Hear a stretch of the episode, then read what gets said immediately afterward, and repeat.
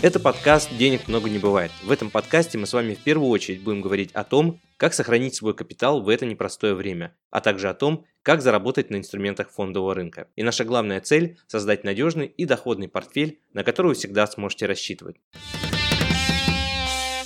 Альтернативный подход к инвестированию заключается в том, что вы инвестируете в отдельные инструменты, и по мере того, как вы погружаетесь в инструменты фондового рынка, по мере того, как вы узнаете все больше и больше, как это работает, как это устроено, как вы себя чувствуете в конце концов в состоянии, когда фондовые рынки растут, или когда э, фондовые рынки падают, или когда они падают выше ваших ожиданий, все это гораздо более важно, поскольку у вас складывается реальный опыт, а не просто теоретические знания. И самое важное при таком подходе, что вы уже начинаете что-то делать. Вот для людей, которые, в принципе, привыкли что-то делать, это очень импонирует там предпринимателям, там основателям бизнесов, да, они, в принципе, всегда предпочитают что-то делать, чем там очень долго читать, изучать. Хотя бывают вопросы, которые, безусловно, требуют глубокого погружения сначала, но инвестиции я, наверное, скажу так, что здесь возможен путь, когда вы сначала идете от действий к теории, и это тоже нормально работает. Ну, давайте вот начнем с самого простого, да. Если вы до этого никогда не инвестировали, но вам очень хочется, и у вас есть дополнительные сбережения, первое, нужно начинать с каких-то очень простых и понятных форм инвестирования. Вот я для себя в свое время э, понял, что облигации это на самом деле очень просто. Во-первых, это очень похоже на уже привычную форму инвестирования, как э, депозит в банке или как недвижимости. Купил и получаешь проценты. Но согласитесь, просто. Теперь, а в чем же тогда риски? Ну, облигации. Вот есть там компания «Газпром», им нужны деньги для развития, для строительства своих там газопроводов. Окей, это значит, что вы дали денег долг компании, и вам платят процент. Ну, что здесь сложного, да, вот в этой конструкции? С точки зрения рисков, да, если «Газпром» обанкротится, вы потеряете деньги. Но с таким же успехом, если вы храните сбережения крупные, там, в Сбербанке или ВТБ, и у банка заберут лицензию, вы тоже потеряете деньги. Да, у депозита тело не переоценивается, оно зафиксировано, но поэтому там процент меньше. Облигации тело переоценивается. Но это вопрос времени, э, на какой срок вы покупаете облигацию. Здесь главный принцип заключается в том, что если этот инструмент простой, понятный и имеет плюс-минус те же риски инструментов, которые вы до этого использовали, то есть это очень похоже на недвижимость, это похоже на депозиты и вклады. Не то же самое, но очень похоже. Это вызывает доверие да, к инструменту. Вы купили, желательно на небольшую сумму, посмотрели, как как работает, получили купон, попробовали продать, докупить. Все. Таким образом, позадавали вопросы вашему консультанту, таким образом вы освоили один инструмент. Дальше мы уже идем к какому-то усложнению, да, и начинаем постепенно добирать в портфель акции, какие-то другие инструменты. Сложность растет по мере того, как вы успеваете освоить эти инструменты, узнать, как они на практике работают, соотнести это с теорией, позадавать вопросы, посмотреть выписки э, брокерские, да, вникнуть, в общем-то, и убедиться, что да, это работает в соответствии с вашими ожиданиями. Еще один принцип, он заключается в том, что если, допустим,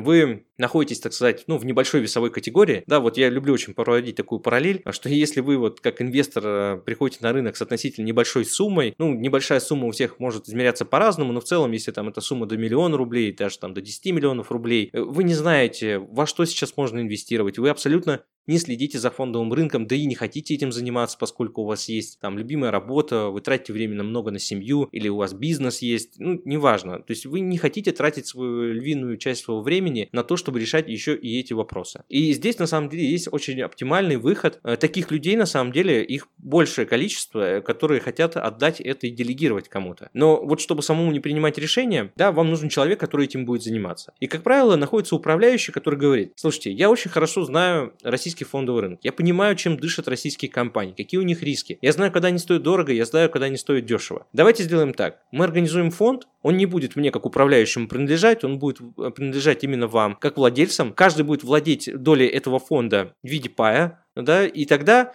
если зарабатывают, скажем, 10%, в зависимости от того, сколько паев вы купили, вы будете участвовать в этой прибыли. Ну, соответственно, если управляющий неудачные действия ведет, вы будете участвовать пропорционально в этой просадке. Но идея очень простая. Во-первых, пифы очень зарегламентированы, и они жестко регулируются Центральным банком, аудиторами, депозитариями. То есть это реально один из самых прозрачных методов инвестирования. Ну, просто самый. Пока что человечество не придумало ничего более надежного, чем паевые инвестиционные фонды. Они могут отличаться, это могут быть ETF на Западе, сейчас появляются биржевые фонды, фонды, но принцип у них один и тот же. Это просто корзина активов, которую управляет управляющий. Причем он не владеет ей юридически, она принадлежит инвесторам. Поэтому если управляющий в виде какой-то там крупной компании уходит с фондового рынка, все эти активы остаются нетронутыми, потому что они закреплены за пайщиками. Это очень важный нюанс, который многие просто не знают. Но это решает очень много проблем. Во-первых, вам не нужны глобальные инвестиции, чтобы зайти на такой рынок. Во-вторых, вам не нужно принимать решения. Просто открыли личный кабинет и следите за динамикой фондового рынка, как он растет, падает. Здесь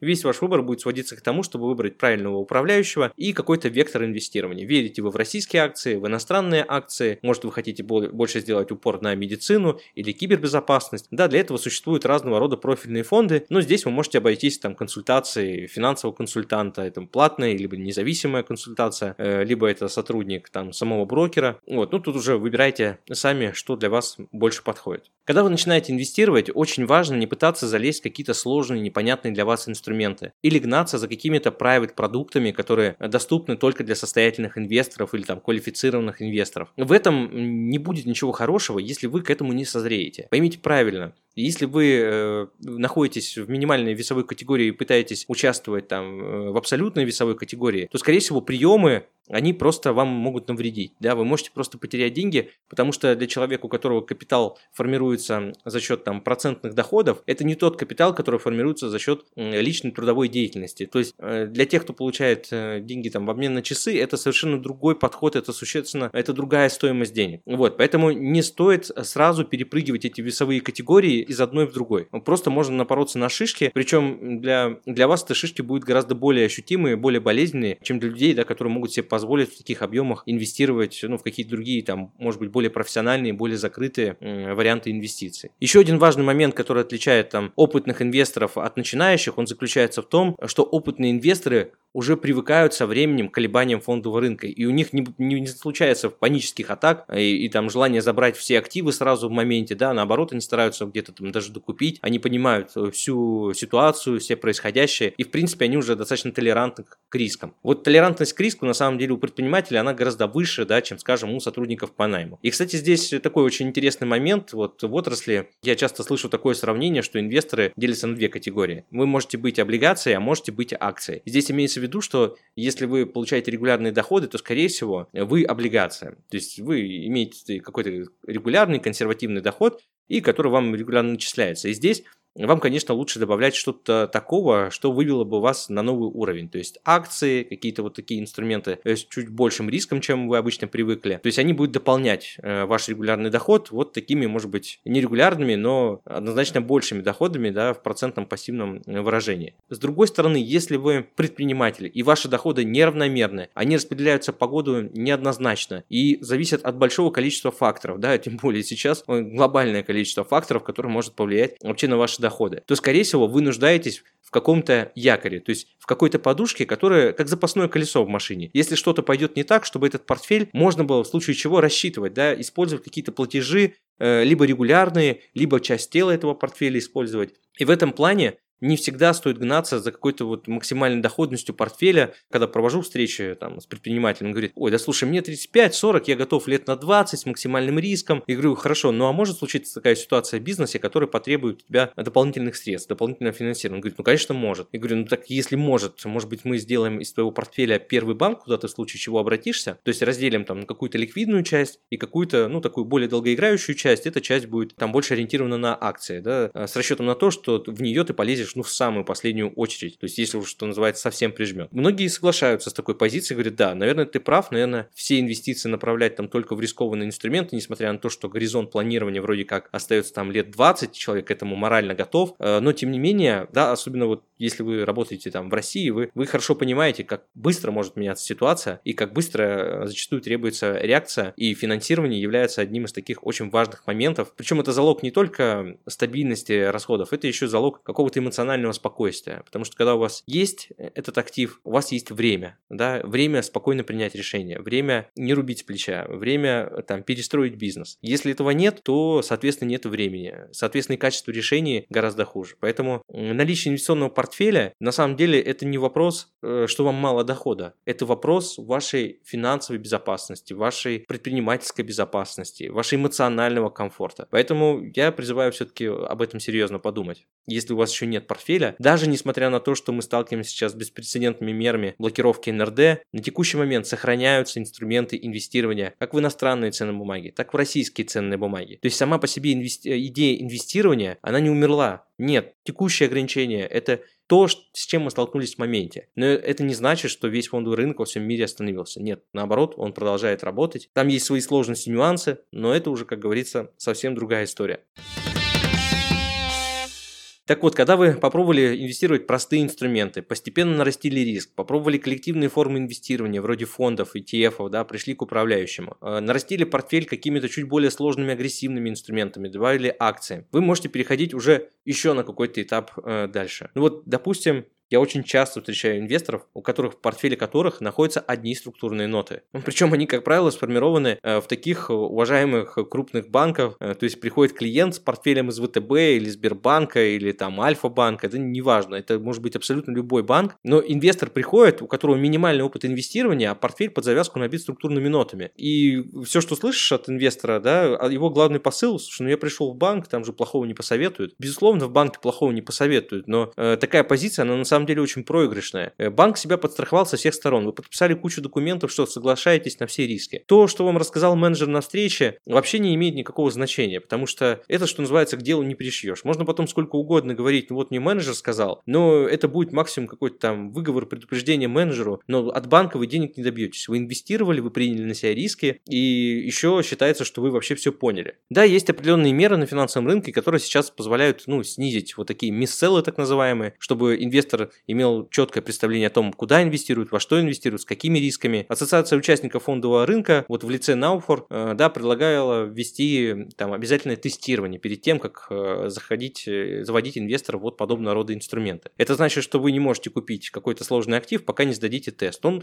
он не сложный, он такой достаточно простой, но идея его такая очень правильная, что вы лишний раз просто подумайте, что вы действительно все понимаете, прежде чем туда заходить. Потому что ну, составлять портфель полностью структурных нот, если вы когда-то покупали этот инструмент и уже обжигались, вы, наверное, меня очень хорошо понимаете. Если вы все-таки никогда не покупали структурные ноты, да, и первый раз об этом слышите, просто э, коротко для справки, это такой сложный производный инструмент, который преподносится как, в общем, такой достаточно безопасный, с высокими выплатами регулярными, там 10-12 годовых в валюте, и все выглядит так достаточно комфортно и приятно, но как только случается на рынке какая-то неопределенность, какая-то неожиданность, все это падает в цене очень резко, и здесь можно потерять больше 50% э, вложенных средств. Поэтому как бы это совсем не тот инструмент, с которого точно начинает, э, нужно начинать инвестировать. Как я люблю говорить, не бывает хороших и плохих инструментов, бывают просто моменты, когда стоит использовать одни инструменты, бывает, э, когда подходят другие. Тут накладывается и цели инвестора, и какой-то его горизонт инвестирования, и какие-то другие нюансы, и толерантность к риску в том числе не последнюю роль играет. Поэтому, когда вы заполняете анкету, какой риск-профиль для вас приемлемый, да, какой уровень риска вы на себя готовы взять, подумайте все-таки 10 раз, не относитесь к этому инструменту формально. Он имеет действительно важное значение при принятии инвестиционных решений и при построении инвестиционного портфеля.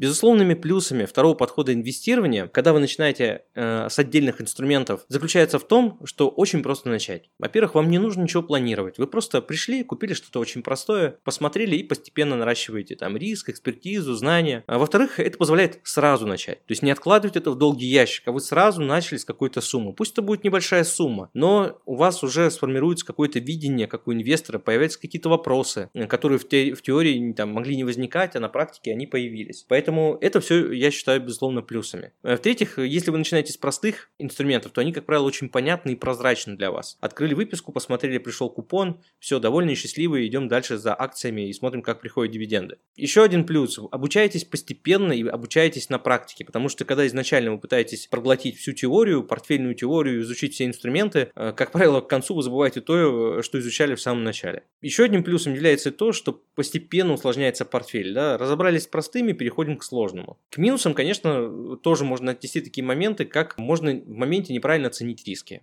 Да, то есть вы купили какой-то инструмент, там вам дали рекомендацию в банке или там у брокера, а вы полностью полагаетесь на мнение эксперта, не имея при этом собственного представления о том, с чем вы имеете дело. И, конечно, здесь есть риск как бы неправильно оценить риски, извиняюсь там, за тавтологию. Еще один минус такого подхода заключается в том, что есть большой соблазн приобрести какие-то рискованные инвестиции с высокой потенциальной доходностью. Конечно, когда вам предлагают что-то очень супер интересное, ограниченное во времени, только для самых важных нужных клиентов, еще и порог входа там задирают э, до какой-то немыслимой планки. Все это, конечно, стимулирует к тому и провоцирует, чтобы все-таки успеть заскочить такой убегающий последний вагон. Но это, это безусловно, минус. Хаотичное приобретение активов, как правило, происходит в портфеле. То есть никакой корреляции о том, как зависят активы друг от друга, как их двигаются доходность, тоже речи не идет. Просто покупаем то, что видим. Это неплохо на этапе, когда вы обучаетесь, но это может как бы сослужить неприятную службу, когда речь идет о нормальном портфеле и там основном капитале вашем. Поэтому диверсификация, которая у портфеля такого возникает, она на самом деле очень сомнительная. Еще один минус заключается в том, что очень часто инвесторы преследуют максимальную, а не приемлемую доходность. Автоматически автоматически задирает уровень риска э, на значительно более высокий уровень, чем это в действительности нужно. Да, вот как мы разобрали в первом подходе, когда вы знаете вашу цель финансовую и горизонт, и ваши возможности инвестировать там ежегодно, вы понимаете, что вам не нужны эти риски, вам достаточно идти с гораздо более спокойной скоростью. Это как, знаете, как стоять в пробке, да, пытаться лавировать между рядами, но в итоге тот, кто едет по своей колее, в итоге вас обгоняет. Хотя вы вроде как столько действий сделали, там, рисковали, подрезали, ссорились, ругались, ну, в итоге там приедете медленнее, чем тот, э, кто едет спокойно, да, не пытаясь вот сделать какие-то лишние движения. И спокойнее доехал, меньше бензина потратил и нервов.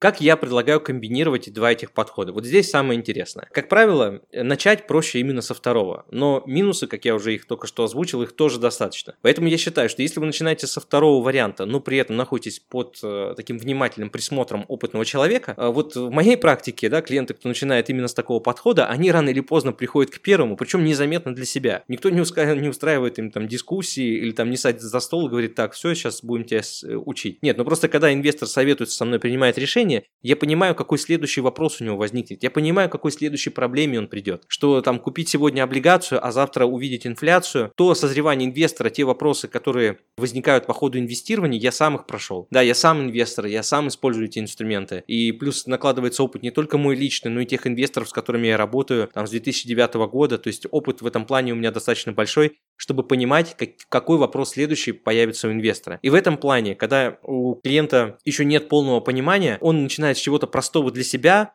но для меня уже заранее понятен путь, что мы купим сейчас, почему мы купим следующим. И в такой комбинации мы, с одной стороны, не перегружаемся какой-то глобальной теорией, с другой стороны, мы в итоге приходим к тому же самому первому варианту подхода инвестирования, то есть в итоге мы обрастаем э, не хаотично портфель активами, да, а мы обрастаем теми активами, которые дополняют, они взаимозаменяют или просто дублируют друг друга, или наоборот там еще усиливают, увеличивают риск. Когда это выглядит под присмотром, то в итоге инвестор, когда уже набирается опыта, понимает, и может оценить свой портфель, он видит, что оказывается, что вот в таком дуэте он пришел ну, какому-то действительно сбалансированному и хорошему решению, которое еще по ходу, ну, скорее всего, уберегло его от каких-то ненужных действий, потери времени и денег. Это тоже очень важно, особенно если вам уже там 55, 65 плюс, у вас просто нету времени рисковать и пробовать. То есть здесь уже очень важно действовать сразу наверняка. И это тоже очень такой положительный момент при работе там с нашей командой, ну или там с другими командами на рынке, когда вас ведут, да,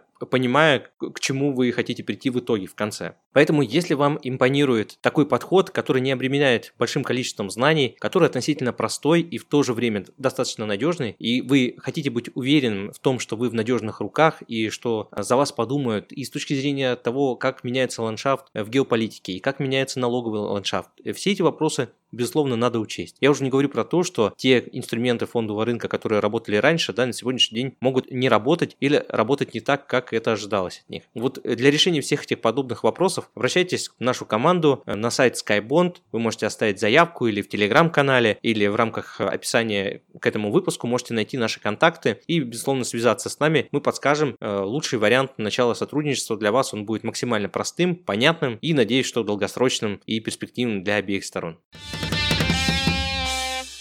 С вами был Константин Балабушка, официальный инвестиционный советник из реестра ЦБРФ, основатель агентства финансовых консультантов по еврооблигациям SkyBond. Подписывайтесь на наш подкаст «Денег много не бывает». Читайте нас в Телеграм, смотрите нас на YouTube. Ссылки я оставлю в описании. Присылайте ваши вопросы мне в Телеграм и делитесь своими кейсами. Я обязательно отвечу на них в следующих выпусках, а лучшими практиками поделюсь со всеми подписчиками. Вместе мы найдем выход из любой ситуации. Любое упоминание ценных бумаг и компаний в данном подкасте не является индивидуальной инвестиционной рекомендацией или призывом к действию.